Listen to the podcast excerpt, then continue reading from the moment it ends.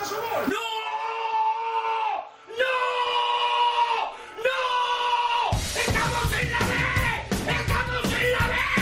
¡No! ¡No! ¡No! ¡No!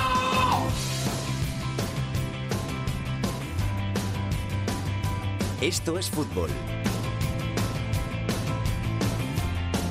Con Alex Salguero. Hola, ¿qué tal? Muy buenas tardes a todos y bienvenidos una semana más a Esto es Fútbol, el rinconcito en cope.es para todo el fútbol de segunda, el fútbol de segunda B, el fútbol de tercera y el mejor fútbol femenino. Hemos vuelto después de el parón navideño, nos ha servido para recargar pilas, para coger fuerzas, para afrontar este tramo de la segunda vuelta de todas estas ligas que tenemos por delante, donde se van a decidir todos los equipos que suben de categoría, todos los que bajan, los distintos campeones de cada categoría. Muchísimas cosas que contar aquí en Esto es Fútbol y muchísimas cosas que contar con la gente que siempre está aquí en Esto es Fútbol con nosotros. Jorge Fernández, ¿qué tal? ¿Cómo estás? ¿Qué tal? Feliz año. Igualmente, no te he dado esa felicitación tan importante. ¿Todavía se puede decir feliz año aunque hayan pasado ya 12 días? Sí, yo creo que sí, yo creo que todavía se puede decir. Y nada, pues con muchas ganas de empezar otra vez. Bea Carvajosa, ¿qué tal? ¿Qué tal? Buenas tardes. ¿Todo bien? Todo muy bien, con ganas de volver a empezar. ¿Has tenido unas buenas navidades? Sí, muy buenas. La verdad, no me quejo. En la técnica, el gran Hernández. Vamos con los titulares.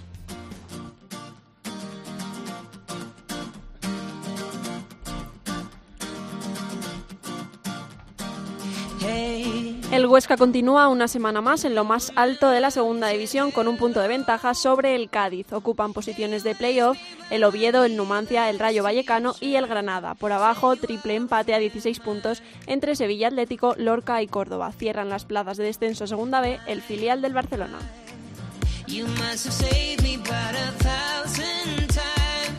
La Copa del Rey se quedó sin representantes de segunda y segunda B al caer eliminados los cuatro equipos que quedaban vivos ante clubes de primera división. El Numancia cedió ante el Real Madrid aunque fue capaz de empatar a dos en el Bernabéu. El Cádiz cayó ante el Sevilla, el Lleida con el Atlético de Madrid y la Formentera fue eliminada por el Alavés.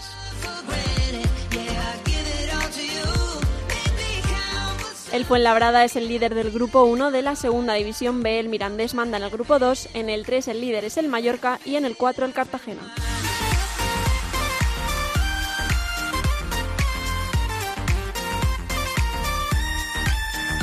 En la Liga Iberdrola, Atlético de Madrid y Barcelona siguen igualados en lo más alto con 40 puntos en 15 jornadas. Por abajo se encuentran en descenso el Zaragoza y el Santa Teresa. Llegó el frío y con ello las suspensiones y aplazamientos de decenas de partidos por toda la geografía española, algo que se seguirá dando a lo largo de todo el invierno. El pasado fin de semana, algunos de los afectados ponían voz a lo sucedido en los micrófonos de COPE. Nos escucha el entrenador del Cerceda, que es Tito Ramallo. Hola Tito, ¿Qué tal? Buenas noches. ¿dónde estáis? Pues aquí parados eh, totalmente desde hace casi o más de una hora, pues eh, pasado un poquito de Villacastín. ¿Ahí lleváis cuánto tiempo, me has dicho? Uf, avanzando muy poquito, pues yo creo que hora y media, hora tres cuartos.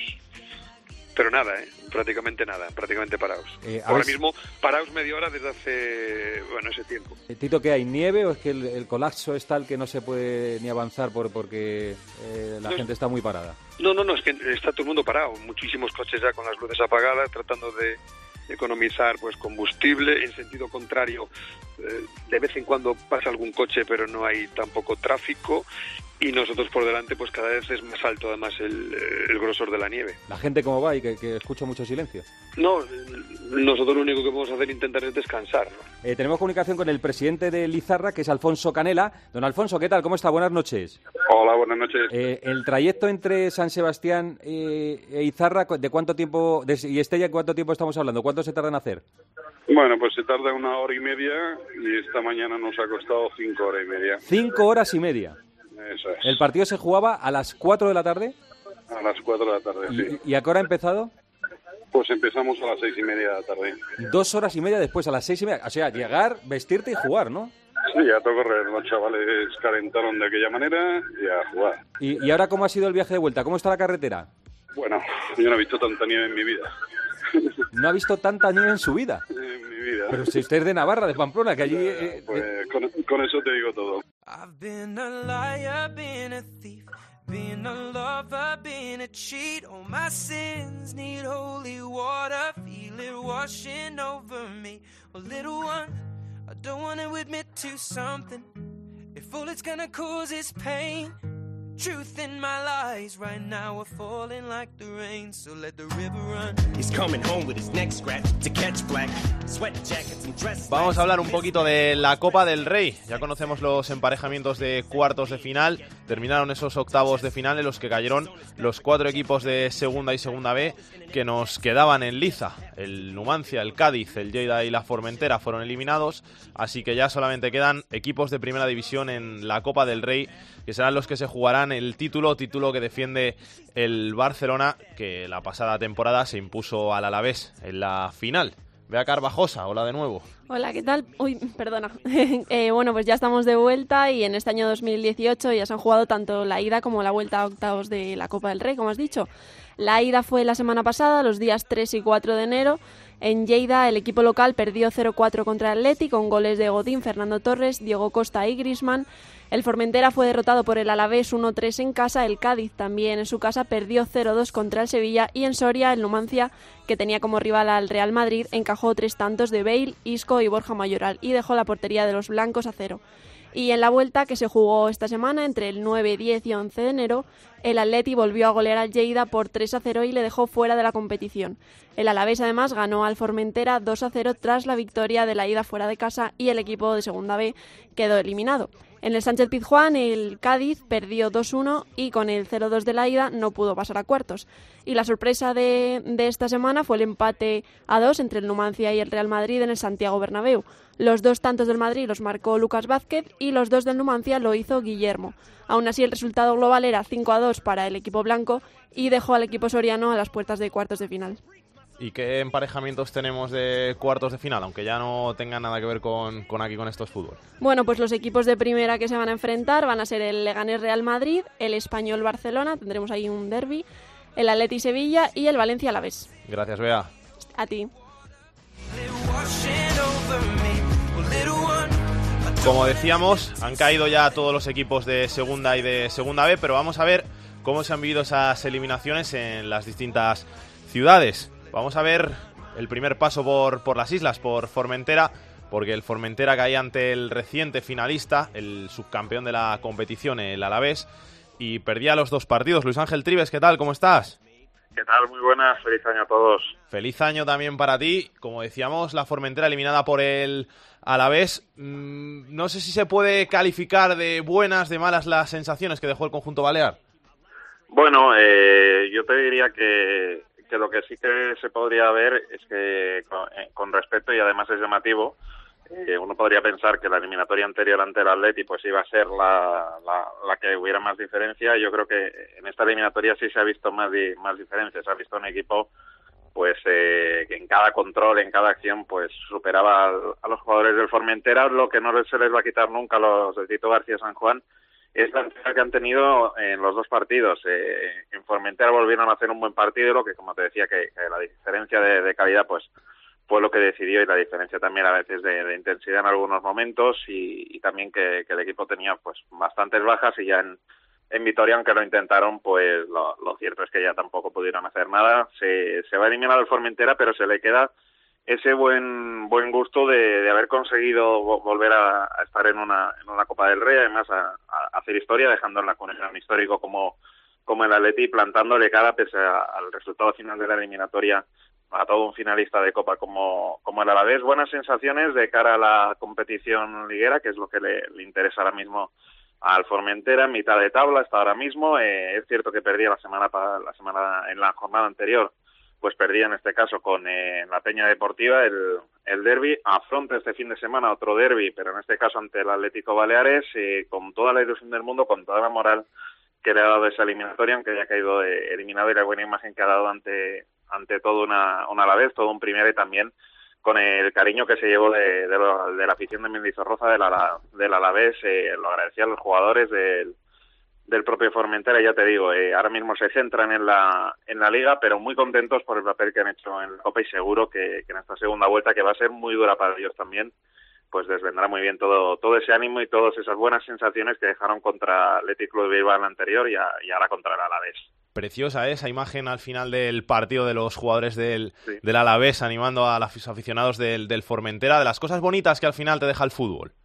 No estaría mal, no estaría mal que se vieran más cosas así porque te hace recordar que a veces no todo es, eh, como decimos siempre, 160 millones por uno, 220 por otro, que hay otro fútbol es el que nos gusta a, a la mayoría, que es cerquita, de gente que cercana y de gente que lo vive con muchísimas ganas.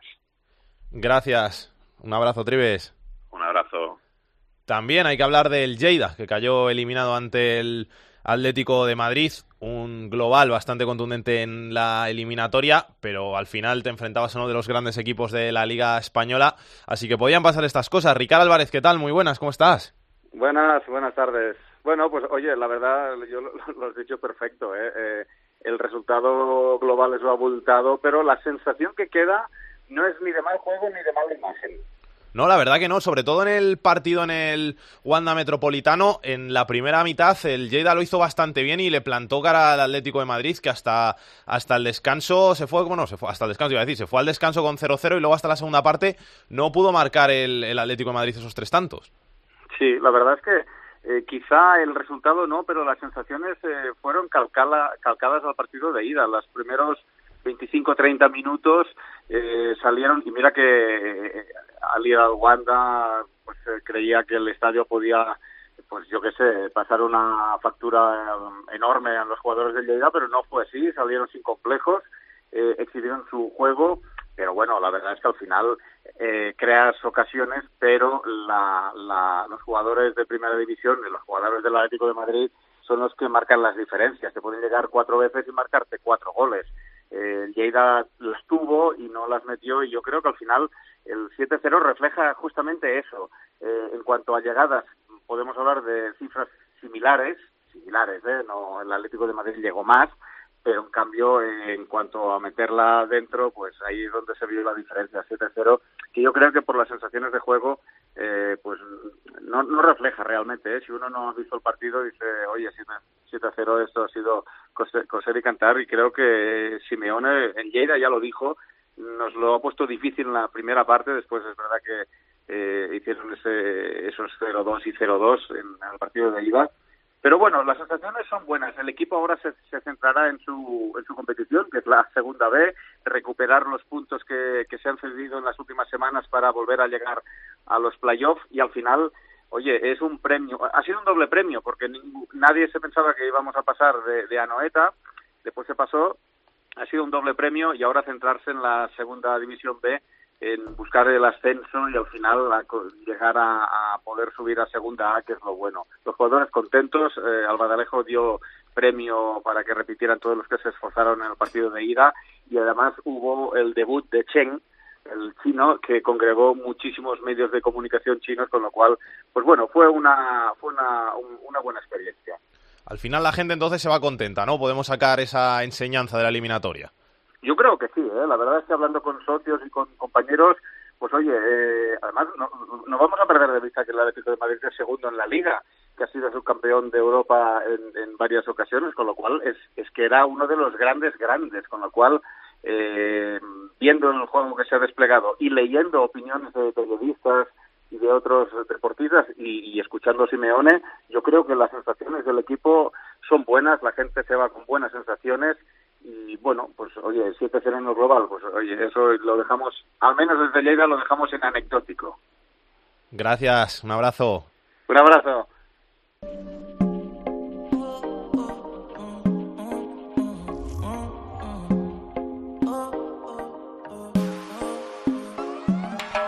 Yo quiero hacerte tantas cosas sin enamorarte. Quiero que te sientas cómoda si. Y además del Lleida y de la Formentera, estaban en el bombo de los octavos de final el Numancia y el Cádiz. Vamos a empezar por el Numancia, el conjunto soriano que se medía al Real Madrid y que lo hizo realmente bien en esa eliminatoria con el actual campeón de Liga y actual campeón de Europa, el conjunto de Zinedine Zidane. Alfonso Blasco, ¿qué tal? Muy buenas, ¿cómo estás? ¿Qué tal? Muy buenas. Imagino que orgulloso, ¿no?, del Numancia. Sí, la verdad es que sí. Aquí es un sentimiento que, que tienen todos los aficionados, todos los socios, incluso todos los sorianos. Porque fíjate, todos los que fueron al Bernabéu, gente que no solo fue de, de aquí, de Soria, de la capital y de la provincia, sino que ya sabes que muchas veces dicen que hay más sorianos fuera de Soria que en Soria. Bueno, pues muchos también fueron a- al Bernabéu, incluso a Oporto, fueron dos en avión. ¿Fuiste tú al Bernabéu? No, yo no fui porque tenía bastante bastante curro y al final no pude ir y luego me penó también. Me penó no haber ido, lo estaba viendo desde aquí, está hablando con, con Miguelito también además y, y, me lo dijo y tenías que haber venido, digo qué pena no haber ido, es verdad. Pero bueno, lo estuve viendo, lo estuve escuchando, estuve escuchando tiempo de juego y, y me dio mucha rabia no haber ido, pero lo, pero lo viví igual, con la misma ilusión. La verdad que, que muy muy buen papel el del conjunto de, de Yago Barrasate, sobre todo estas eliminatorias al final te sirven para reforzarte de cara a la liga si, si re- realmente plantas una buena cara en, en los dos partidos y, dejas una buena imagen. Pues tiene su cosa buena y su cosa mala. Su cosa buena es lo que has dicho, sin lugar a dudas, y es lo que ha dicho también Iago Barrasate, el técnico de Numancia, que eh, la inyección de moral es, es, brutal para los jugadores, para la afición, y ojalá mucha más gente se, se enganche a- ahora mismo al Numancia y lo siga también esta temporada, que las cosas están saliendo un bien, pero también tiene su parte mm, más negativa, por decirlo de alguna manera, y es que el, el precio que ha tenido el Numancia de esta eliminatoria en cuanto a lesiones ha sido caro, porque Ripa es baja, Manu es baja, aunque no ha jugado, pero también la carga, la carga que tiene, y Ginio es baja desde el otro día, y la verdad es que el, el coste que ha tenido en ese aspecto es más caro. Aún así yo creo que compensa. ¿eh? Alfonso, al- ahora hay Sí. que pensar en la liga, hay que pensar en lo importante. Y es que recibimos al. Bueno, reci- visitamos al Huesca, al líder, el, el domingo a las 12. Y es verdad, y es- esa es la realidad del Numancia, lo decía también el, el mister Yagoba, que, que esa es la, la liga, nunca mejor dicho, y, y esa es la, la realidad, la pura realidad del Numancia. El partido importante es este fin de semana y, es un partido clave y un partido vital, sobre todo para poder seguir arriba, sobre todo para poder recortarle un poquito al, al Huesca y sobre todo para, para tener esa sensación de seguir reenganchando a, la gente. Va a ser un partidazo, yo creo, vamos, yo eh, hablaba con el compañero esta mañana de Huesca y, y- decíamos los dos lo mismo, es un partido que, que quiere oler a primera y que ojalá al final por los que son así bastante parecidos, historia y tal, eh, pues pues acaben acaben subiendo los dos a primera. Va a ser un partidazo, sin lugar a dudas. ¿Qué nota le pones tú a la primera vuelta del Numancia? Bueno, pues yo le voy a poner un 7, sobre todo por mm, eh, que igual no sé si era una nota alta o no, eh, pero Yo la veo baja, ¿eh? Sí, Sí. ¿le pondrías más? Yo le pondría un Hombre, la 8, verdad joder, que llegar sí, hasta los octavos de la Copa, empatar sí. en el Bernabéu, ir cuarto en Liga, cuatro puntos del liderato, un 8 por lo menos. Que será que soy exigente yo. Sí. Venga, sí, le voy a poner un 8, voy a poner un 8. La verdad es que lo que han hecho en la primera vuelta, y sobre todo porque otros años, eh, si tú te fijas en cómo iba el Numancia, en la trayectoria que ha tenido en los últimos años en segunda, era lo que también la gente aquí en Soria se estaba cansando, entre comillas, lo voy a decir, porque claro, lo de, de estar ahí en ese limbo de la segunda, de a tres puntos del descenso, a un punto del descenso, ahora a cinco, pero el ascenso como que lo vemos o los playoffs lo vemos como a diez, a tres partidos, a cuatro, y ahora más complicado, y estás ahí vagando en el limbo de la segunda, de que ni asciendes, ni vas a descender, sino que te vas a mantener ahí en el medio de la tabla, y la verdad que este año ese sentimiento, ese sentimiento no está, sino todo lo contrario, muchísima ilusión. Gracias, Alfonso, un abrazo. Un abrazo, chao, chao. Rubén López, Cádiz, ¿qué tal? Hola Alex, ¿qué tal? Muy buena. ¿Qué nota le pondrías tú al Cádiz en esta primera vuelta? Eh, yo le pondría, ¿qué le pondría? Pues le pondría, yo creo que le pondría un nueve y medio, fíjate, o un sí, un nueve y medio sobre diez, sí, yo creo que sería una nota. No, le- no le pongo el 10 porque es verdad que el equipo, y además lo ha dicho Álvaro Cervera, el entrenador, no lo digo yo, ha tenido una primera vuelta irregular, que puede sonar hasta un poco extraño cuando el Cádiz está segundo a un punto del Huesca del liderato, ¿no? Puede sonar, sonar raro, pero quizás no, no llega al 10 por esos ocho partidos que estuvo sin ganar, y es que el Cádiz ha tenido así un poco tío vivo, pero al final fíjate dónde ha terminado la, la primera vuelta, ¿no? Empezó muy bien, empezó en el liderato incluso, después esos ocho partidos sin ganar y ahora lleva diez sin perder, que al final es lo que le ha puesto en esa posición de ascenso directo, pero evidentemente es sobresaliente, sobresaliente porque venir de una temporada en la que te has metido en playoff de ascenso a primera, en la que otro a- tu segundo año consecutivo en segunda y, y que en la que estás mejorando los números de la pasada temporada que ya fue formidable pues evidentemente es de, de sobresaliente y llegando a la nota máxima no El partido de Copa con el Sevilla, el victoria, o sea, victoria, derrota en los dos partidos, derrota en los dos partidos, pero buenas sensaciones, sobre todo en el partido en el Pizjuán de este jueves, que el Cádiz mereció bastante más. Sí, vamos, el, el Cádiz ha hecho una, ha hecho, en líneas generales ha hecho una copa de ensueño, ha hecho una Copa del Rey formidable porque llegar a octavos de final para un equipo de segunda división no es nada fácil. Mm, La muestra está en que solo dos equipos lo han conseguido, el Numancia y el Cádiz, y enfrentarte en este caso a un equipo como el Sevilla, un equipo que juega Liga de Campeones y en el que el Cádiz realmente no ha sido tan inferior como dice el global de eliminatoria, que dice que ha sido un 4-1. El Cádiz le ha plantado cara, en Carranza le plantó cara la segunda parte al Sevilla, tuvo un penalti para ponerse 1-2. Ayer eh, comienza con un, el partido con un disparo larguero de David Barral, después un mano a mano que fallamos a Traoré y al final el Cádiz consiguió un poco por lo menos suavizar el marcador, pero la verdad es que le ha plantado cara. Y aquí teníamos hoy la duda, fíjate Ale, le preguntaba yo un poco, lanzaba la pregunta un poco en antena en nuestro programa local de Deportes Cope, ¿qué habría pasado si el Cádiz hubiera afrontado esta eliminatoria con el Sevilla con los titulares, con todo, con todo el arsenal, ¿no? Porque al final el Cádiz toda la Copa la ha jugado con los suplentes, incluso ayer suplente y la presencia en el once de algún canterano. ¿Qué habría pasado si el Cádiz, ante este Sevilla que no está bien, que no está en su mejor momento, hubiese sacado todo el arsenal? ¿no? Fíjate que en el partido de ida, en la recta final, entran los dos jugadores, los dos mejores jugadores que tiene este equipo, que son Álvaro García y Salvi, entran, revolucionan el partido y ayer entra solo Alvarito, entra solo Álvaro, marca el gol y después tiene otra ocasión para al menos empatar el partido. ¿Qué habría pasado? Evidentemente no lo vamos a saber. Si es verdad que bien, que lógicamente la prioridad del Cádiz está en la Liga, está en ganar el domingo al Córdoba, está en conseguir cerrar la permanencia, esos 50 puntos cuanto antes, que es el objetivo que aquí se repite una y otra vez, los 50 puntos, los 50 puntos, y una vez que se consigan, ya veremos a dónde podemos llegar, pero evidentemente ahí está la, la prioridad y el torneo copero del Cádiz, inolvidable, espléndido e histórico, porque siempre va a quedar ya en la retina que el Cádiz eliminó al Betis marcándole cinco goles en su casa, en el Villamarín. Gracias, Rubén. Un abrazo. Un abrazo.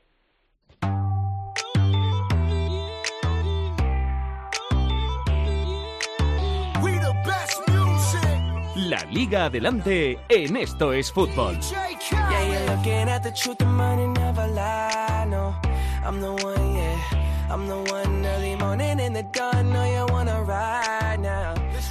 Ya hemos hablado de la Copa del Rey y tenemos que hablar de la segunda división, que ya ha cumplido esa primera vuelta que nos deja al Huesca como líder con 40 puntos.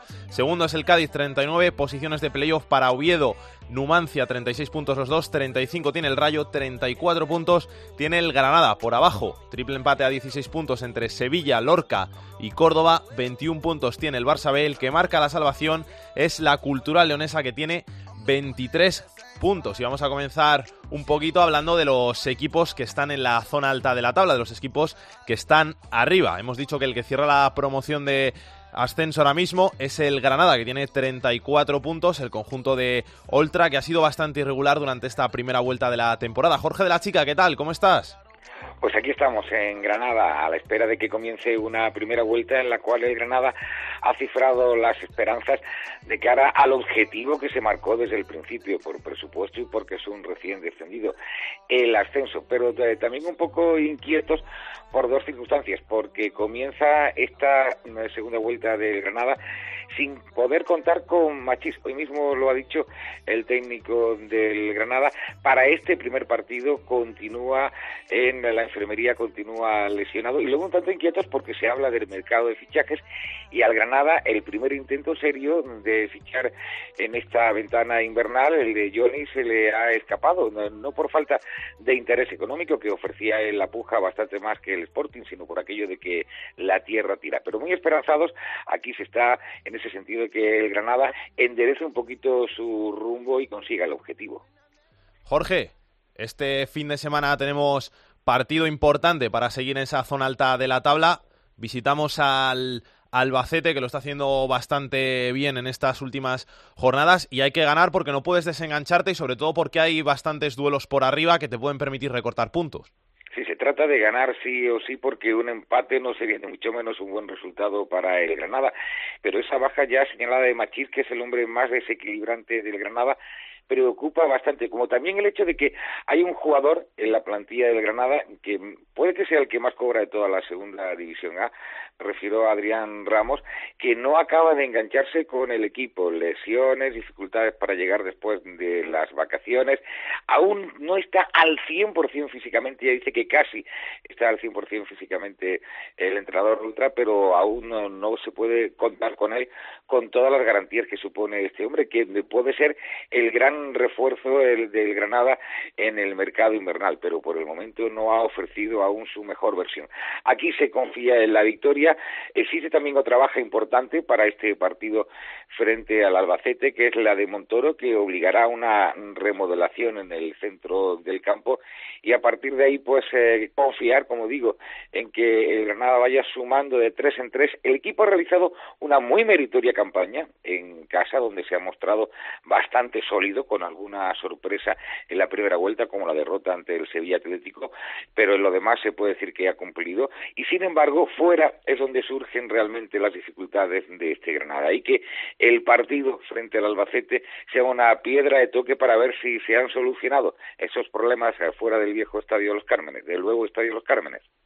Jorge, nota para el Granada en esta primera vuelta. Pues mira, nos hemos dedicado durante toda la semana en la programación local a ir eh, localizando eh, la nota que se daba, la que más se repetía era un 7, nadie había superado ese 7, no ha habido más que un suspenso en las más de 20 notas que hemos ido recogiendo, de tal manera que si hacemos, hacemos una media aproximada de lo que se ha señalado por parte de los distintos comentaristas que hemos ido consultando, el dato nos da aproximadamente un seis y medio rozando el notable. Gracias, Jorge. Hasta ahora. Uno de los equipos que está por encima del Granada en la tabla es el Oviedo, que se mide al Rayo Vallecano, uno de los partidos estrella de esta vigésimo segunda jornada de la Liga 1-2-3. Muy buenas, Carlos Llamas, ¿qué tal? ¿Cómo estás? Hola, Alex, ¿qué tal? Muy buenas. ¿Qué nota le pones tú al Oviedo? Al Oviedo hay que ponerle un sobresaliente, eh, así de claro, eh, quizás no el 10, porque todavía queda algo por hacer y porque el equipo no ha alcanzado la zona de ascenso directo, pero teniendo en cuenta todas las dificultades que ha tenido el equipo de Anquela en forma de muchas lesiones desde que comenzó la temporada, que ha sido capaz de revertir una situación difícil, porque en las primeras diez jornadas el Oviedo estaba más cerca del descenso que del ascenso, y con lo bien que ha acabado la primera vuelta con cinco victorias y un empate, el de la semana pasada en el campo del Huesca, por todo ello, por la sensación de equipo, por lo compacto que está, por lo fuerte que se está mostrando este Real Oviedo, yo le pongo un ocho y medio, nueve y dejo ese margen porque todos tenemos la sensación de que todavía este equipo puede ir a más, que puede mejorar y puede dar ese último saltito que le, que le conlleve a estar toda la temporada en la zona alta. El Oviedo, que al final es un ejemplo como el Cádiz de lo difícil que es esta segunda división, una segunda división en la que puedes estar en la zona media alta de la tabla durante mucho tiempo, puedes luego perder tres o cuatro partidos, estar abajo y al final ganas cuatro o cinco partidos seguidos y te metes arriba y acabas peleando por, por subir. Sí, sí, lo que pasa es que la racha del Oviedo ha sido realmente buena. Tenía un montón de puntos que, remontar hace dos meses y medio aproximadamente. De los últimos diez partidos han sido ocho victorias, un empate y solamente una derrota en el campo del Valladolid y con esos números ha impulsado muchísimo, ha cogido distancia en la tabla, se ha puesto tercero, está a un partido del ascenso directo y es un ejemplo, ¿no? Tanto el Oviedo como el Cádiz, como tú decías, de equipos que se movieron por la zona media-baja hace apenas dos meses y medio, tres meses, y como enganchando una racha muy positiva, muy sólido, está este Real Oviedo ahora mismo, eh, hace que el equipo de, Anquela pueda soñar con todo en la segunda vuelta de la temporada. Una segunda vuelta en la que vamos a intentar pelear por, por estar en los playoffs, ¿no? Lo que pasa que el, que el Oviedo al final, en los últimos años que lleva en segunda división, siempre ha estado en la primera vuelta en esas posiciones de arriba y luego se ha acabado desinflando.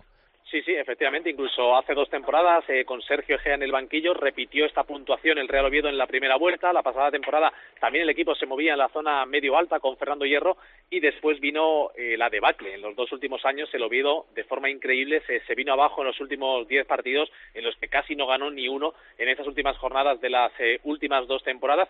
Lo que ocurre, fíjate, y a lo mejor el tiempo me quita la razón, no lo sé, pero eh, yo creo que hay una sensación bastante diferente este año, que el equipo va claramente de menos a más, que vemos un Oviedo mucho más sólido que en las últimas dos temporadas, incluso Toché, el delantero, que ha estado estos tres años en el Oviedo, eh, reconocía que, ahora mismo es el mejor momento del conjunto azul desde que él está en el estadio Carlos Tartiere. Por lo tanto, eh, pueden pasar mil cosas, es muy complicada la segunda división, pero la impresión que tenemos es que el Oviedo está muy fuerte, que está muy construido, que va de menos a más, y yo me atrevería a decir que sería muy difícil que el equipo se venga abajo, al menos de una forma tan estrepitosa como las dos últimas temporadas. Gracias, Carlos. Un abrazo. Un abrazo, compañero. El líder de la categoría es el Huesca. Pablo Barrantes, ¿qué tal? Hola, Alex. Muy buenas. ¿Le ponemos un 10 a la primera vuelta del Huesca? Sin duda, sin duda. El mejor equipo de la categoría, no solo por los eh, datos, por los puntos, sino también por el juego y por lo fuerte que es en casa, que es eh, la, la principal clave ¿no? de un equipo en segunda división para poder lograr los objetivos. Ahora bien, hoy ha dicho Rubi, el técnico azulgrana, que todo esto ya se acabó, que borrón y cuenta nueva, que ya vale de felicitar a los futbolistas y de eh, bueno de recibir elogios eh, prácticamente constantes, propios y ajenos, porque si no no se va a lograr ningún objetivo que ahora mismo yo creo que ya no es otro que el ascenso a primera división con esos 40 puntazos. Así que se empieza de nuevo y el partido del próximo domingo pues no va a ser nada fácil, sobre todo después de ese 2-2 ¿no? del Numancia en el Bernabéu. Va a ser un partido complicadísimo. Además, eh, el conjunto azulgrana pues tiene alguna baja, pero los futbolistas importantes como son Cucho, Melero, que otro día pues ninguno de los dos salieron de inicio frente al Oviedo, van a estar. Partido complicado ¿eh? es el del Numancia, porque al final el conjunto soriano lo viene haciendo muy bien en las últimas jornadas y porque estás ahí a cuatro puntitos, es que si el Numancia te gana, al final, después de todo lo bien que lo está haciendo el Huesca, se te pone a solo uno. Sí, sí, efectivamente. O sea, el margen en esta categoría no existe. Eh, sabe perfectamente el Huesca que en el momento que empiece a flojear, mm, pues le van a dar casa. Lo, mira, le pasó al Lugo, ¿no? Hace muy poquitas semanas visitaba, pues como colíder el Alcoraz, dos derrotas seguidas y salió del playoff. Esto puede suceder en segunda, pero bueno, insisto, hay confianza. Se habla mucho también del mercado de fichajes, eh, se están reforzando pues los equipos que van a pelear con el Huesca para subir a primera y de momento no ha movido ficha el conjunto de, de Rubi. Eh, claro, se ha estado pendiente de lo de Remiro, no se hablaba de otra cosa. ¿Qué pasaba con Kepa? Si Kepa se va al Real Madrid, eh, el Athletic iba a reclamar la cesión de, de Remiro, que volviera al conjunto de Bilbao bueno, no se ha producido lo primero, así que de momento toquemos madera en Huesca, eh, Remiro va a continuar y bueno, todo es indicar hablando con Petón que, que va a estar hasta final de temporada finalmente Remiro. Gracias Pablo, un abrazo. Un abrazo. Y también está arriba el Rayo Vallecano, que se encuentra en posición de playoff quinto con 35 puntos. Carlos Ganga, ¿qué tal? Hola. Carlos, ¿qué nota le ponemos a la primera vuelta del Rayo? Eh, bueno, yo creo que ha acabado un poco peor de lo que esperaba el equipo de Michel pero si le tuviéramos que poner una nota del 1 al 10, yo creo que un 8, ¿no? Porque el equipo el año pasado al final se salvó faltando pocas jornadas para acabar la liga. Este año el objetivo es volver a primera división y bueno, de momento pues el equipo de Michel está quinto, está muy cerca del liderato, está en esas posiciones que le otorgan plaza de playoff y yo tengo que decir que de los equipos que están arriba eh, he visto prácticamente a todos, el único que no he visto en directo ha sido el Cádiz y a mí el Rayo me ha parecido superior a todos. De hecho, solo perdió contra el Huesca, en Huesca 2-1 y no lo mereció. Eh, bueno, pues el Rayo es un equipo que tiene mucho potencial, que veremos si se refuerza ahora en enero, y yo creo que es un candidato firme al ascenso. Al final de los que está ahí por, por masa social, por, por presión, eh, tiene que subir, o, por lo menos estar en, en playoff, porque no puede fallar. Sí, en Vallecas es muy difícil ganar, solo han ganado dos equipos, ganó el Nacit de Tarragona el domingo pasado en un partido totalmente loco, 2-3, ganó en el minuto 94 y vuelvo a repetir que no mereció perder el Rayo eh, ni por número de ocasiones, ni por tener el balón, ni por nada. Y el otro equipo que ganó creo que fue Osasuna y fíjate lo que te digo, en la segunda jornada de liga. O sea que Vallecas es un, un fortín en el que muy pocos sacan algo positivo porque el Rayo tiene mucho la pelota, ataca mucho, se incorpora mucho los laterales, tiene jugadores como Embarba, como Trejo y como Raúl de Tomás que marcar la diferencia y, y en casa es muy difícil ganarle. Gracias, Carlos. Un abrazo. Un abrazo. La zona de la salvación la marca la Cultural Leonesa, el conjunto leonés que volvía a la segunda división después de más de 40 años sin estar en esta categoría. Tiene 23 puntos conseguidos en 21 jornadas. Es el rey del empate, con hasta 11 igualadas en esas 21 jornadas. Y nos está escuchando su capitán, Iván González. Iván, ¿qué tal? Muy buenas, ¿cómo estás? Hola, muy buenas. ¿Todo bien?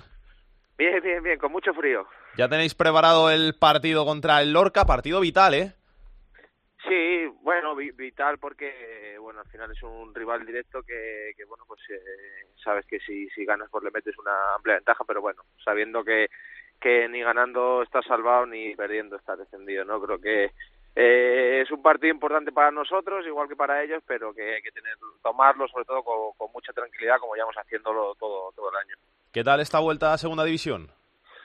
Bien, porque bueno, pues eh, el club, como tú has comentado, llevaba mucho tiempo. Aquí la gente estaba un poco triste y se había perdido un poco ese sentimiento por el club de, de su ciudad, porque es muy difícil mantener un, una afición que, que no ha pisado el fútbol durante 43 años y bueno, pues la gente está respondiendo bien y, y el equipo, bueno, pues al final eh, no está, creo que, obteniendo los resultados que se merece, pero al final, como el fútbol se trata de resultados y no de merecerse, pues estamos donde estamos. Pero al final es que te das cuenta de, de lo difícil que es esta categoría y de lo, de lo complicado que es ganar en segunda un partido. Es, sí, es muy, muy difícil porque porque los rivales compiten hasta el final y bueno, pues eh, yo que he estado en segunda B, cuando llegas a, un partido con un 2-0, bueno, pues al final eh, el equipo contrario te baja los brazos, ¿no? Y, y en esta categoría te puede pasar lo mismo con la diferencia de que la gente que tiene arriba cada equipo pues es muy determinante y en cualquier jugada eh, te puede hacer gol. Entonces esa es la gran diferencia, no creo que entre categorías y en esta segunda división, ¿no? Que, que la, los equipos tienen mucho potencial y sobre todo arriba pues la gente es muy determinante. Tú como capitán, eh, en el vestuario lo, sabrás mejor, ¿qué le pasaba al equipo? Porque en las primeras jornadas conseguisteis un montón de puntos y luego estuvisteis ahí más de 10 jornadas sin ganar. Bueno, creo que al final eh, no es la novedad, pero bueno, eh, como bien se sabe en la categoría, la cultural practica un fútbol que, que es muy vistoso, es muy atrevido y en base a ello, pues bueno, pues eh, las primeras jornadas conseguimos resultados merecidos, todo hay que decirlo, pero bueno, eh, los partidos iban un poco a la locura, ¿no? Y en ese en esa locura creo que éramos muy vencedores. A partir de ahí sabíamos que que no podíamos tirarnos 42 jornadas, ¿no? Que de, recibiendo 3, 4 goles por partido, aunque marcásemos 5. Eh, y bueno, creo que, que, que ese fue el detonante un poco de todo, ¿no? Creo que quisimos también un poco reforzarnos atrás. Eh, el equipo, verdad que no concedía muchas ocasiones, pero sí es verdad que, que si por partido al principio generamos 8 o 10 ocasiones claras, pues tuvimos un tiempo en el que creamos dos o tres y en esta categoría con el que marcar un gol, si al final solo tienes tres tres oportunidades por partido, pues bueno, pues es, era complicado, ¿no? Pero bueno, el equipo no no ha renunciado sobre todo a su estilo de juego y creo que al final hemos conseguido resultados ahora últimamente buenos y creo que que es de, es de, es de valorar que el equipo, eh, después de 13 jornadas sin ganar, eh, sigue teniendo y sigue sin renunciar a ese estilo tan atrevido que tiene. Se sorprendió un poco que sí, que man, seguís manteniendo el, el, estilo atrevido, pero ya quizá no es tan atrevido como, como en Segunda División B y como el que mostrasteis el año pasado cuando se enfrentasteis al Real Madrid en la Copa del Rey. Mm, no es que no sea atrevido, es que, bueno, pues los rivales creo que en Segunda eh, son bastante inteligentes y, y, bueno creo que te dejan te dejan crear y te dejan que, que, te desarmes un poco atrás no en esa locura que nosotros tenemos pues te, te, saben aprovecharla no entonces al final eh, somos atrevidos pero tontos no somos. Entonces al final creo que te tienes que proteger un poco sin renunciar a tu estilo y eso conlleva a que bueno pues si si a veces eh, no tienes que renunciar pero si tienes que cambiar un poco ese estilo tienes que, que dejar de crear tanto eh, pues se tiene que hacer no porque al final estamos en un mundo donde por desgracia no vale lo que se hace sino lo que se obtiene. Y nadie te mira eh, el proceso que tú haces para llegar a conseguir algo creo que esa es la, la, el fundamento de, de la segunda división que es que es una pena que, el fútbol pues al final eh, es eso no son resultados y y nadie le, le interesa a la gente si ganas que ha jugado bien pero si no ganas a nadie le interesa si ha jugado bien o mal.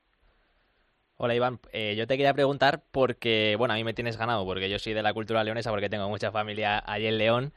Y te quería preguntar cómo ves al equipo de cara a la segunda vuelta y con esos fichajes que la verdad que os habéis reforzado bien, ¿qué creéis que os pueden aportar?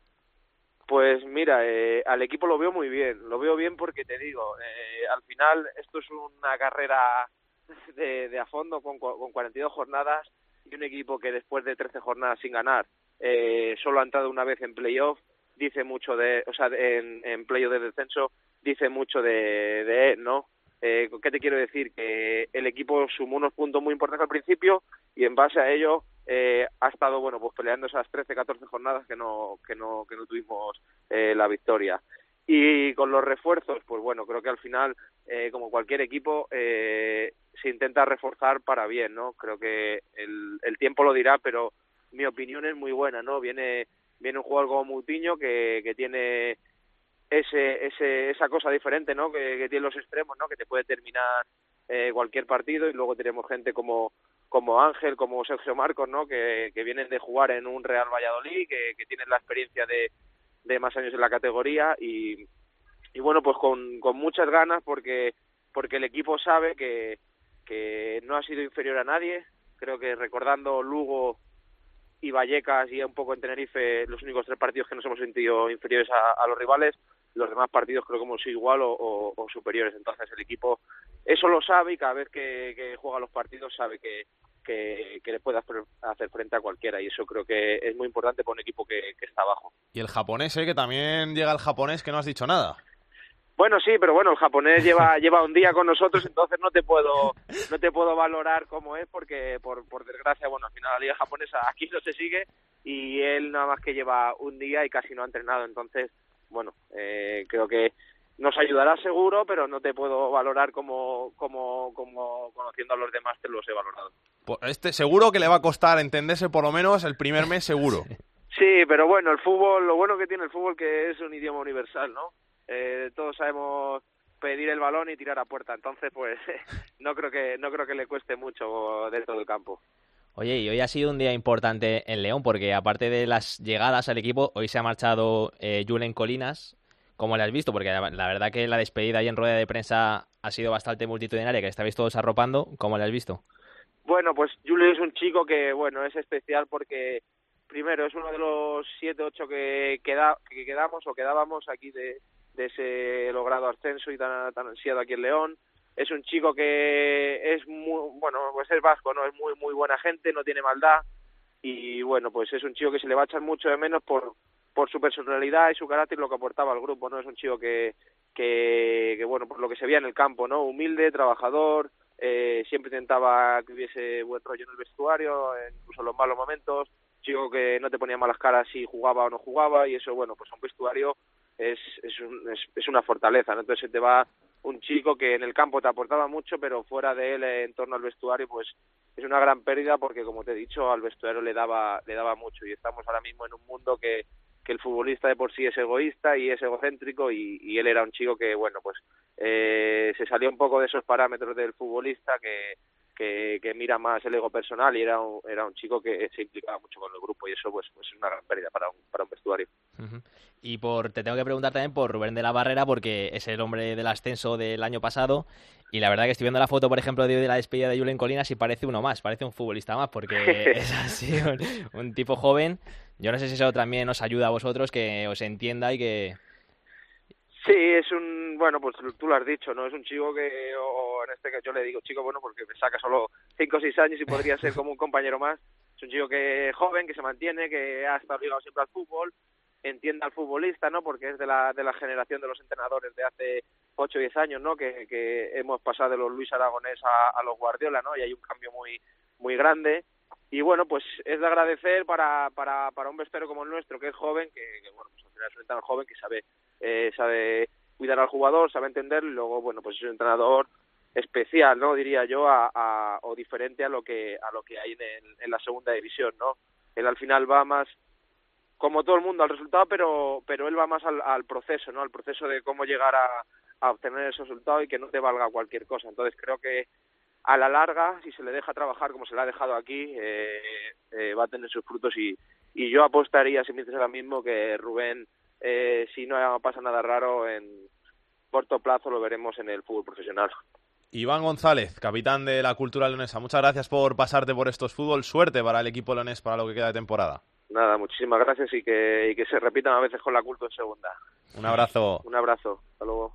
Tenemos que hablar también de los equipos que están en zona de descenso. El Sevilla Atlético es el farolillo rojo de la competición con 16 puntos. Isaac Escalera, ¿qué tal? ¿Cómo estás? Hola, ¿qué tal? Muy buenas. ¿Cómo están las cosas por Sevilla?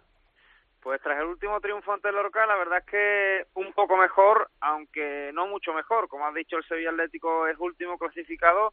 Está todavía lejos de la salvación, pero por lo menos va a encarar el partido del próximo domingo ante Osasuna con otra perspectiva. Es cierto que tiene alguna que otra baja, una muy importante, la de Alex Muñoz por sanción, aunque puede recuperar a dos jugadores mm, clave, diría yo, en el Sevilla Atlético. Uno es Margual y otro es Carlos Fernández, los dos tocados por unos problemas en sus tobillos, pero podrían estar el domingo ante Osasuna. Pero como digo, hay crisis en el Sevilla en general, no digo en el Sevilla Atlético, por la situación actual que atraviesa la entidad y claro, todo eso afecta también al, al filial por eh, en cuanto que la afición acompaña menos al equipo. Por ejemplo, el último partido ante Lorca hubo solo 500 espectadores viendo al filial y todo eso pues no acompaña. Aunque eso sí, intentará conseguir su segunda victoria consecutiva en Liga por primera vez esta campaña y la tercera en general que todavía no ha conseguido ni tres victorias al Sevilla Atlético. ¿Nota no le ponemos? ¿No nos atrevemos o sí? ¿Una nota? Sí. Al Sevilla Atlético por ahora suspenso. Un 1, un 2, una cosa así, ¿no? Un 1, un 2, sí, sí, muy suspenso a último y si lo comparamos con la temporada pasada, suspenso pero horrible, un 1, un 2, perfecto. Yo le pongo un 1, si quieres. Gracias, Isaac, un abrazo. Un abrazo. Hasta adiós. luego. Igual que el Sevilla Atlético en la tabla, aunque con 16 puntos, aunque un poco con unas posiciones más arriba, está el Córdoba, Tony Cruz, ¿qué tal?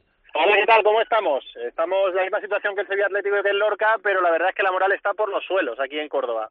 ¿Tú también le pones un 1, un 2 de nota a la primera vuelta del Córdoba? Sí, un 1, un 1 y siendo muy generoso. Lo cierto es que el Córdoba ha hecho una primera vuelta nefasta y no solo en lo deportivo, sino también en lo institucional. El equipo es ahora mismo un de gobierno. Sin ir más lejos, esta misma semana se había pactado la compra-venta del club por parte de Jesús León y Luis Oliver y finalmente ha sido abortada. Hoy ha habido una comparecencia de Carlos González, el propietario que ya ha dicho que hasta junio, después de unas irregularidades observadas en el formato de compra-venta del club, pues finalmente hasta junio eh, estará al frente del equipo. Eso unido a que no puede fichar porque ha superado en un millón doscientos mil su tope salarial, hace que el pesimismo sea la nota eh, predominante entre la afición, los medios y yo creo que incluso entre los propios eh, empleados de, del club que, que ven con resignación cómo el equipo se va a segunda B y nadie parece poder hacer nada por evitarlo. O sea que al final no se vende el Córdoba.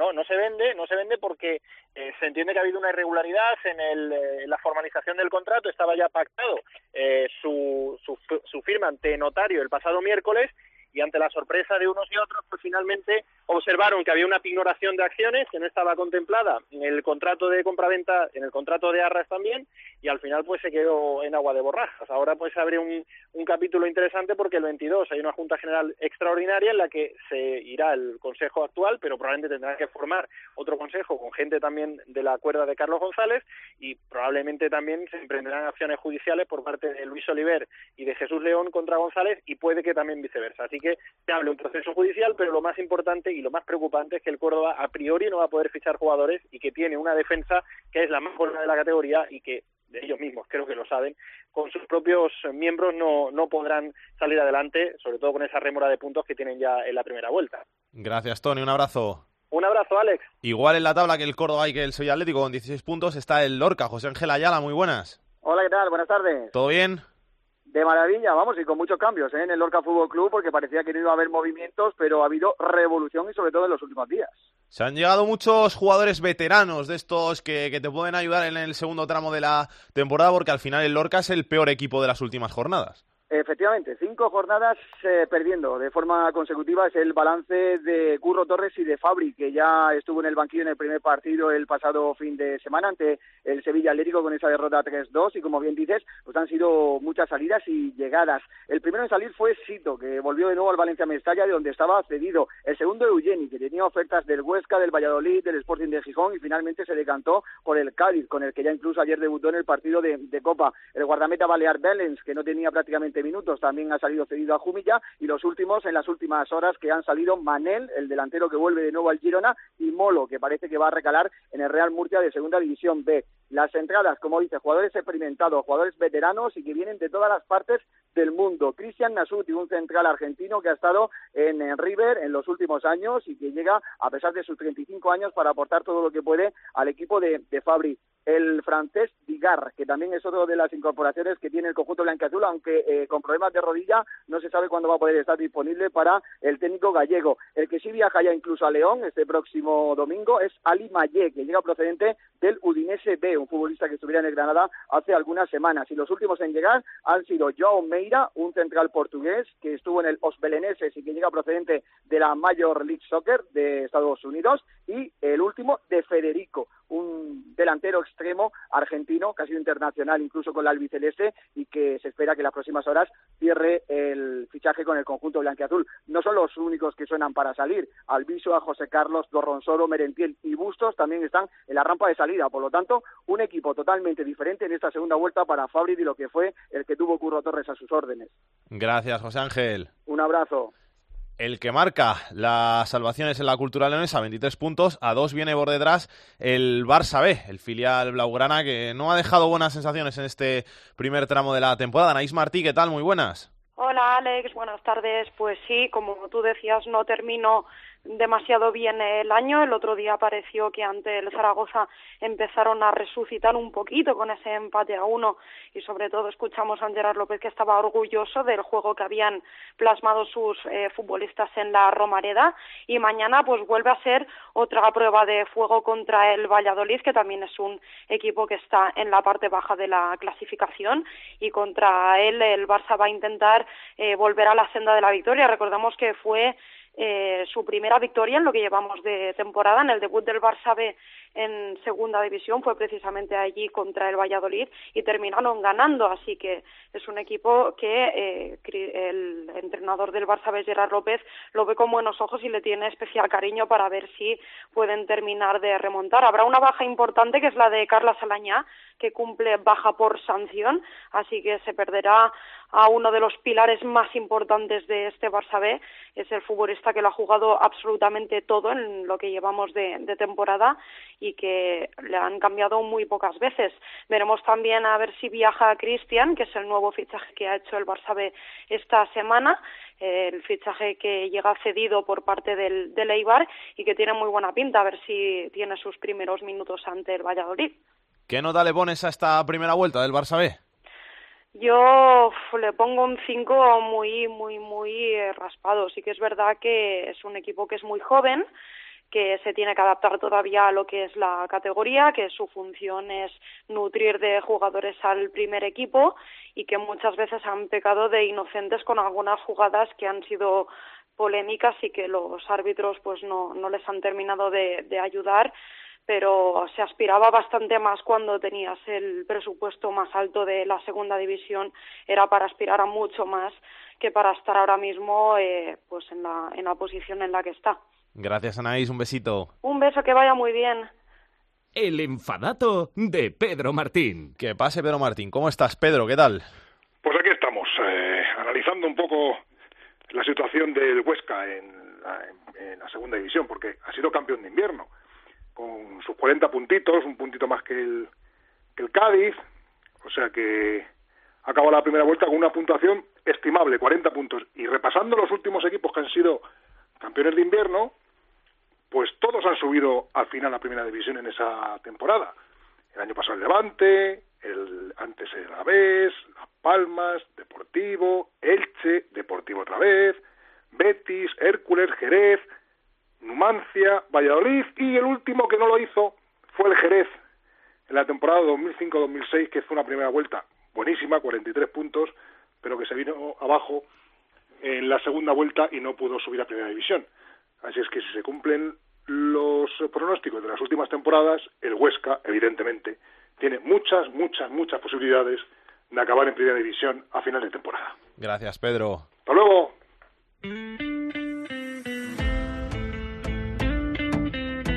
La segunda B en Esto es Fútbol.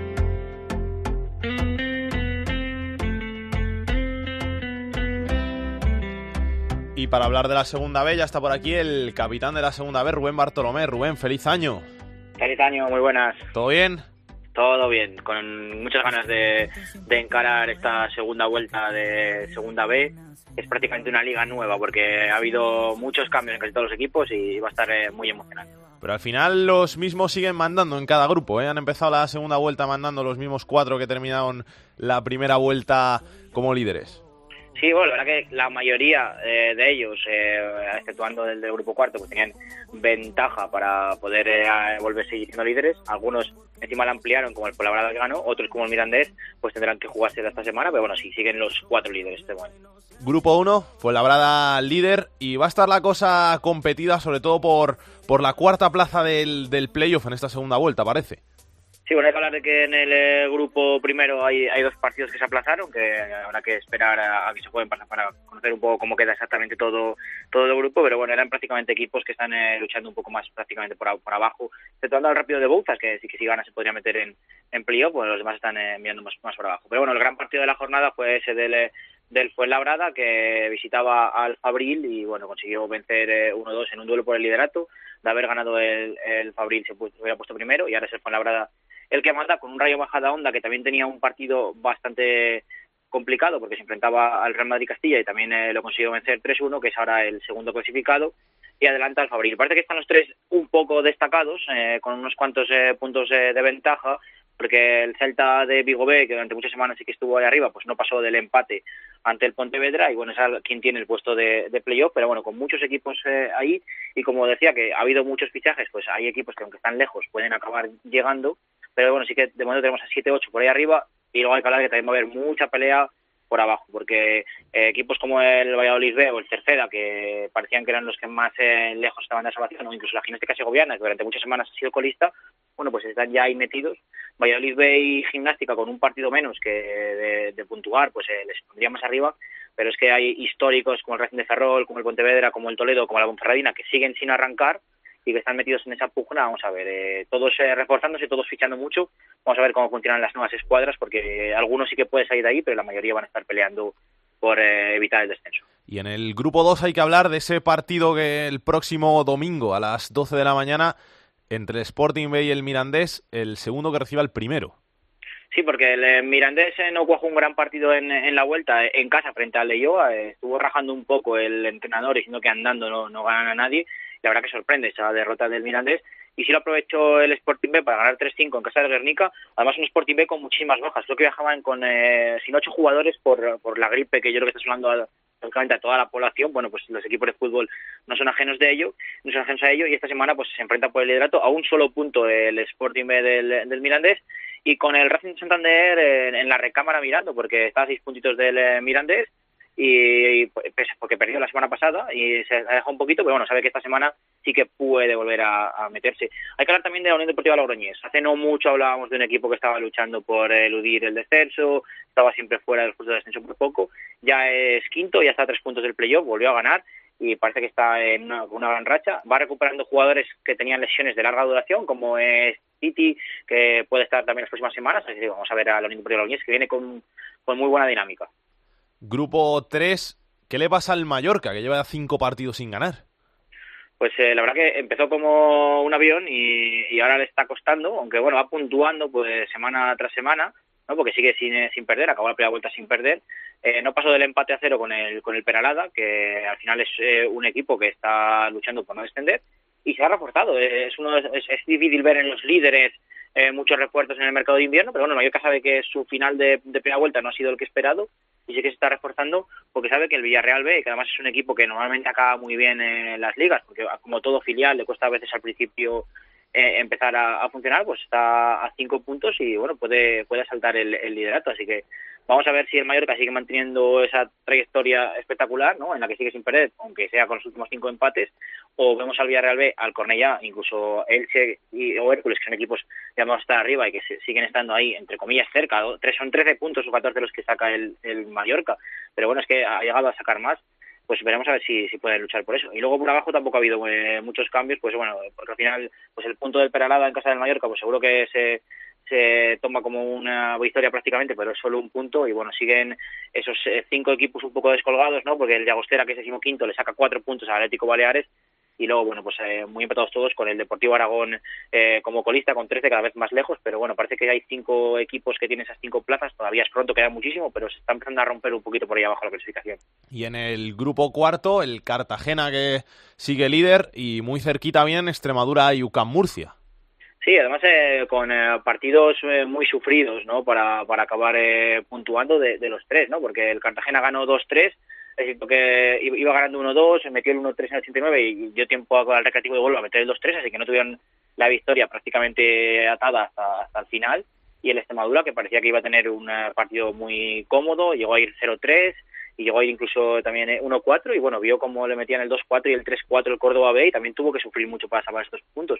La verdad que fue una jornada muy goleadora en el grupo cuarto porque también vimos eh, los cinco goles de elegido contra el Jumilla y bueno, y Lucán que ganó 2-0 que fue un poco el, que ganó más cómodo los de, los de arriba en el minuto 73 iba 0-0, o sea que también le tocó sufrir mucho sigue bastante igualdad, aunque es verdad que se rompe ya por arriba, así que tanto Cartagena como Extremadura como UCAM está con Marbella y, Real Murcia, parece que quieren romper un poco la clasificación, y ahora lo que hay, en vez de esa igualdad en los primeros puestos, es que desde el sexto hasta prácticamente los primeros equipos que están en, puestos de descenso, como el Badajoz, están muy muy cerca, entonces parece que se ha comprimido ahora por, por la zona de abajo. Bueno, va a seguir dando vueltas esto y, y veremos, pero bueno, sí que parece que por arriba, además, son todos los equipos que están arriba, son equipos con mucha historia y, y- y llamados desde el principio a estar arriba, que parece que es complicado que, haya muchas sorpresas y bueno, aparte que se va eh, definiendo el, el playoff. Y luego por abajo, pues eh, también, bueno, además de las, las penurias que llevamos en toda la temporada del Lorca, que parece que, además de las deportivas, eh, las, las institucionales no se vayan a solucionar, y el final de Las Palmas también está sufriendo mucho, bueno, pues parece que los demás sí que va a haber mucha más igualdad y, y puede caer eh, cualquiera, incluso, bueno, equipos que hace no tanto eran líderes, están prácticamente ya mirando al, al descenso, así que bueno, veremos a ver cómo, cómo acaba este grupo cuarto. Gracias Rubén, un abrazo. Nada, a vosotros, adiós. Y en este repaso que hacemos a la segunda B, hemos querido hablar con nuestro capitán del Navalcarnero, con Joya, para preguntarle que- qué tal le van las cosas después de esta primera vuelta. Joya, ¿qué tal? Hola, muy buenas tardes, Alex, ¿qué tal? ¿Cómo estás? ¿Bien? Muy bien, muy bien. Ahora en un ratito pues preparándome para irme a entrenar y, y la verdad es que todo genial. ¿Qué tal las vacaciones? Pues bien, la verdad es que bien, descansando, un poquito que viene bien, un poquito de aire fresco y, y, bueno, descansar un poquito después de, de una primera vuelta muy intensa y, y, bueno, la verdad es que me he podido escapar unos días fuera y, y la verdad es que muy contento. ¿Cuántos días de vacaciones suele tener un jugador de segunda B? Pues ahora en Navidad nos han dado seis días de vacaciones y luego nos dieron otros dos o tres en, en, la, en Nochevieja, pero entre esos seis y tres entrenamos unos tres o cuatro días. Y te han pesado nada, y todo, ¿no? días seguidos. Te han pesado y controlado que no hayas engordado, todo eso, ¿no? Sí, sí, todo, todo. Nos pesaron, bueno, nos pesan siempre todos los lunes. Bueno, nos tenemos que pesar diariamente, pero todos los lunes nos hacen un control un poquito más, el preparador físico más exhaustivo y bueno, pues teníamos que llegar justo en el, en el mismo peso en el que en el que nos fuimos y, y bueno, parece que todo el mundo se ha controlado con el turrón y hemos llegado todos en, en el mismo peso, la verdad. Al final jugasteis con el Cerceda, ¿no? Costó, Sí, pero final jugaste. jugamos un día, un día más tarde de lo, previsto, pero bueno, la verdad es que, era imposible jugar en, las condiciones en las que en las que ellos venían después de, pasar muchísimas horas eh, en el autobús sin, sin dormir bien, sin apenas comer. Y, bueno, la verdad es que, bueno, después de- del fin de semana que pasaron, lo, lo mínimo que podíamos hacer era ponernos a su disposición e intentarles ayudar en todo lo posible y, y nada, eso es lo que hicimos. La verdad es que los chavales se comportaron de maravilla y, y, bueno, después del mal trago de pasar toda la noche en el autobús, pues, pues por lo menos pudimos jugar el lunes y no tener que hacerle volver otra vez a venir. Primera vuelta de la segunda división B. ¿Alguna cosa que quieras destacar? Bueno, pues de nosotros, de nuestro grupo, pues decirte que bueno, al final Fuenlabrada es un, quizás es el, el equipo más destacado, ya no solo por, por números, sino porque pues bueno, es, un- es uno de los equipos más sólidos, donde apenas ha perdido partidos en, en la primera vuelta y donde se le ve muy fuerte y muy y con el objetivo muy claro de, de, de no solo jugar playoff, sino de, de quedar campeón. Y bueno, un Depor B, la verdad, que, que después de ser recién ascendido, pues sorprendido de estar tan arriba, donde tuvo una fase un poco más irregular cuando tuvieron el cambio de míster, pero que ya parece que, que están mucho más, mucho más centrados. Y bueno, quizás nosotros con el Rápido de Bouzas seamos un poquito la sorpresa para quien no nos haya visto jugar, pues sea la sorpresa cuando vea la clasificación y vea que, que estamos ahí en quinto y sexto lugar, que, que bueno, muy difícil y ya no es casualidad después de, de tantas jornadas ya estar ahí arriba, pues bueno, ya dice algo de, de ambos equipos, la verdad. y bueno, sorprendente en el grupo 1 el, el hecho de que tanto Ponce como Pontevedra o Ferrol, pues bueno, no, no consigan eh, ese impulso de, de, estar en los puestos donde, donde deberían estar y que, y que esperemos, bueno, esperemos que para ellos seguramente esperarán que esta segunda vuelta sea increíble porque, porque necesitan muchos puntos para, para unirse a la, a la zona de arriba, que estoy seguro que, que lo intentarán, la verdad. ¿Y de los otros grupos alguna cosita? Bueno, eh, ya creo que ha dicho todo Rubén, pero pero bueno, por decirte, pues nada, en el grupo 2 tanto Mirandés y Sportis están peleando en el primer lugar, que además tienen esta jornada tienen partido en, en casa del Sporting y será un partido bonito. En el grupo 3 quizás sea la parte alta la más destacada de, de los cuatro grupos, donde el Mallorca está increíble sacando 13 puntos al cuarto y, y, y, bueno, quizás de ese grupo lo único que me puede llegar a sorprender es un Valencia Mestalla un poquito regular que, que no termina de, de, estar en los puestos de arriba, donde el año pasado estuvo peleando por, por ascender a segunda. Y el grupo 4 sin duda es el más apretado de todos. El otro día tuve la oportunidad de hablar con, con uno de los jugadores del, del Marbella, es compañero mío, eh, con, con Catena, el central, y, y bueno, me decía que, que era un grupo donde, donde todos cada, cada equipo te podía ganar, donde estaba todo muy apretado y bueno, ahora mismo parece que el Cartagena es el, el equipo más sólido, pero, pero que le siguen muy, muy, muy de cerca eh, tanto segundo como tercero. Y bueno, a destacar partidos de esta jornada, pues quizás el Cartagena Ejido o el Granada B Villanovense, que, que son los partidos donde quizás sean por puestos más, más igualados y se puedan jugar algo algo más importante. Pero la verdad es que, bueno, una, una primera vuelta bonita, por lo menos el grupo 1 que es lo que me toca más por seguir, la verdad es que muy bonita y nos espera una segunda vuelta, espero que espero que peleando por puestos de arriba y, y que, y que consigamos algo que para nosotros sería histórico, aunque tenemos claro que nuestro objetivo principal es, es sacar 47 48 puntos y, y, continuar el año en segunda B. Pero bueno, como soñar es gratis en esta vida, pues esperemos que conseguir algo más, algo más grande que eso. Gracias, Joya. Un abrazo. Un abrazo, Alex.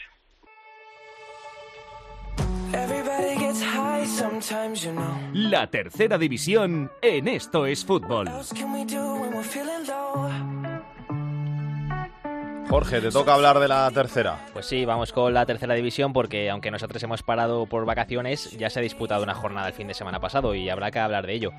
Porque además es que ya hay equipos que se están despegando mucho de sus competidores y por ejemplo es curioso el caso del Español B del grupo 5 porque no ha perdido ni un partido de los 20 que ha jugado, tiene 54 puntos y le saca 18 puntos al cuarto, por lo que prácticamente tiene atado el meterse en playoff y va a ser después uno de los equipos a evitar en esos cruces. En una situación también muy favorable está otro filial, el del Mallorca, el Mallorca B, que está 11 puntos por encima del quinto, está haciendo una muy buena temporada a pesar de que han perdido cuatro partidos y está también cerca de conseguir el playoff, igual que el Ibiza, que tiene un punto menos. Y del último equipo del que vamos a hablar esta semana es del Laredo, del grupo Cántabro, el grupo 3, con 51 puntos que le saca 10 al cuarto y por lo tanto también tiene muchas posibilidades de estar en esos playoffs. Como siempre vamos a analizar los goles, los equipos más goleadores hasta el momento están siendo el Calahorra con 74, el Logroñés con 68 y el Nájara con 57 y todos son del grupo 16 de La Rioja. Y hay que contar como anécdota, Salguero, que el Calahorra es el equipo de la categoría que más puntos tiene porque tiene 56 en 20 jornadas. Y ya que hablamos de ello, pues el que menos tiene, por decirte un dato, es el Parla, que solo tiene 4 puntos en 18 jornadas. Cuatro empates han conseguido y se le va a hacer un poquito cuesta arriba esta, este segundo tramo de la temporada. Y siguiendo con los datos, los equipos más frágiles en defensa son ya habituales de esta sección. El equipo más goleado es el Yagüe, que ha encajado 62, seguido del Melistar con 59 y el Real Burgos con 53, en la lucha por el Pichichi de tercera división.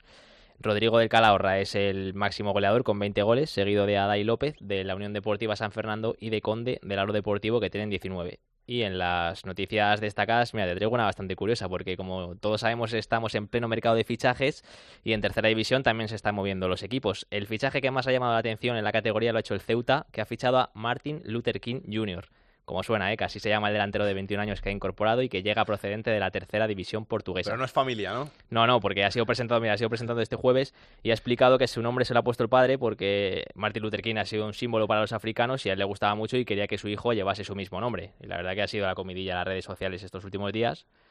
Y así que habrá que ver cómo juega también, si tiene tanto Eso es lo importante, a ver cómo juega. ¿sabes? Y luego, además de esto, ha habido otra noticia más alegre también, que es importante en este mercado de fichajes, que durante las Navidades se dio a conocer el caso de Musa, de Musa Sidiabe, a ver si lo digo bien, el futbolista del Guadalajara que pidió ayuda en Twitter para poder salir del club porque no le pagaban, pero tampoco le dejaban marcharse.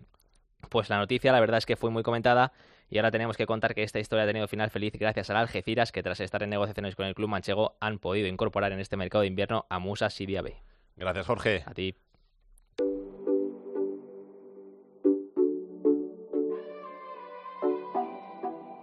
El fútbol femenino en Esto es Fútbol. Sé que estás mal, no quieres hablar. Niña, deja ya de llorar. Hola, directora de Área Chica, Andrea Peláez, ¿qué tal? Hola, Alex Salguero, bien, ¿y tú? Yo muy bien, ¿has tenido unas buenas navidades? Sí, he tenido unas buenas navidades, no me puedo quejar. En casa, normales. ¿Has visto mucho fútbol femenino? No he visto mucho fútbol femenino porque el fútbol femenino paró. Volvió este fin de semana, así que no he podido ver fútbol femenino. ¿Y ya nos tienes preparado lo que contar? Sí, ya tengo preparado contaros que volvió el fútbol femenino el pasado fin de semana con la decimoquinta jornada y que no ha cambiado mucho en la tabla de, de cómo lo dejamos antes de Navidades.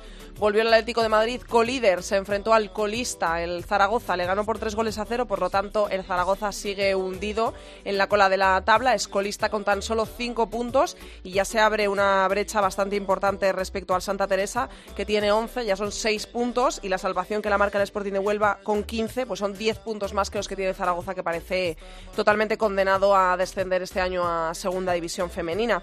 Eh, también te cuento que volvió a ganar el Barcelona, volvió en la misma línea, goleó al Levante, que es cuarto en la clasificación, fue un partido bastante fácil para las del Fútbol Club Barcelona, que siguen acumulando victorias.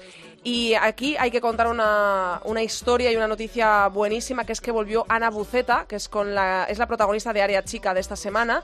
Volvió después de casi tres años sin jugar por vale. una lesión en el cartílago de la rodilla. Se lo tuvieron que quitar, lo tuvieron que cultivar y luego se lo tuvieron que volver a poner en la rodilla y tuvo que volver prácticamente a, a aprender a, a, mover esa rodilla y a, y a, utilizarla. Entonces nos alegramos muchísimo de la vuelta de Ana Buceta a un terreno de juego. Hubo derbis, hubo derbi vasco, vasco, se lo llevó el Athletic de Bilbao ante la Real Sociedad por dos goles a uno. Hubo derbi madrileño, se lo llevó el Madrid Club de Fútbol Femenino por dos goles a cero ante el Rayo.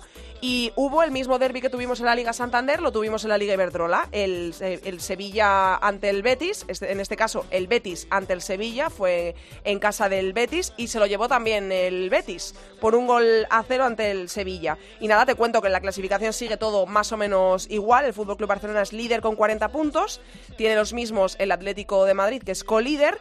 Puestos de Copa de la Reina, Athletic de Bilbao, Levante, Valencia, Granadilla, Betis y Rayo. Y los puestos de descenso siguen siendo para el Santa Teresa de Badajoz y el Zaragoza, que es muy, muy, muy colista, como te digo. Este fin de semana volvemos a tener eh, Liga Iberdrola y tenemos un partido que abre la jornada con un Valencia-Real Sociedad, muy buen partido. El Atlético de Madrid jugará a la una ante el Albacete y el líder, el Barça, jugará ante el colista, o sea que presumiblemente otra, otra derrota que se va a llevar el Zaragoza a las 4 y se podrá ver en gol. Gracias, Andrea. Un besito. A ti. Vamos a ver qué tiene Aitor Puerto en su agenda de la semana.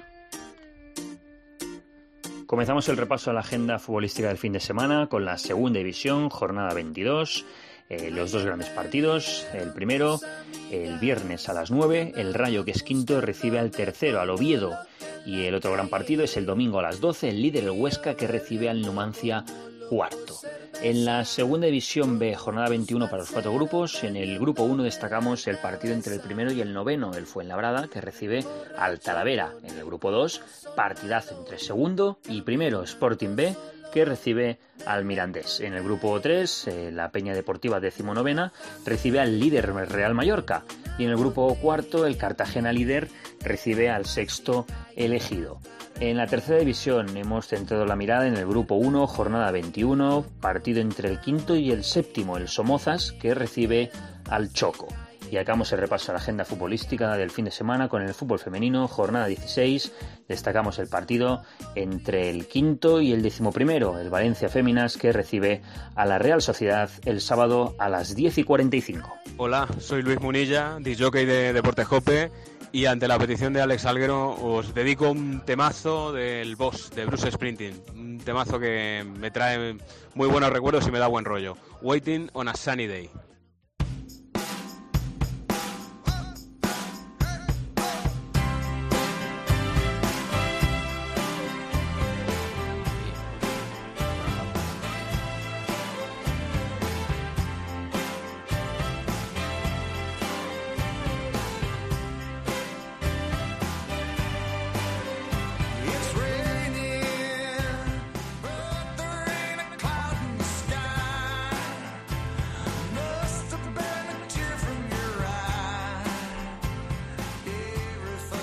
Recuerda a tiempo de juego esta canción? eh?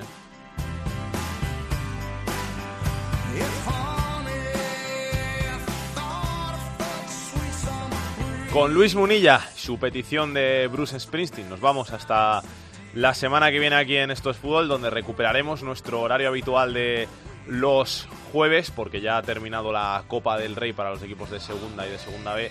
Lástima que haya terminado, así que tendremos que volver a nuestro horario de los jueves para contaros toda esa actualidad de segunda, de la segunda B, de la tercera división y del fútbol femenino, y para traeros todas las noticias que pasen en ese fútbol más modesto, ese fútbol que no tiene tanta cabida en los medios de comunicación y que nosotros recogemos aquí en Estos Fútbol porque les queremos mucho y se merecen un huequito, se merecen que todo el mundo sepa lo que pasa en esos clubes y en esos equipos. Así que hasta la semana que viene a todos, que paséis un buen fin de semana, que disfrutéis mucho de este parón y nos vemos las caras el jueves que viene. Besos y abrazos para todos, chao chao.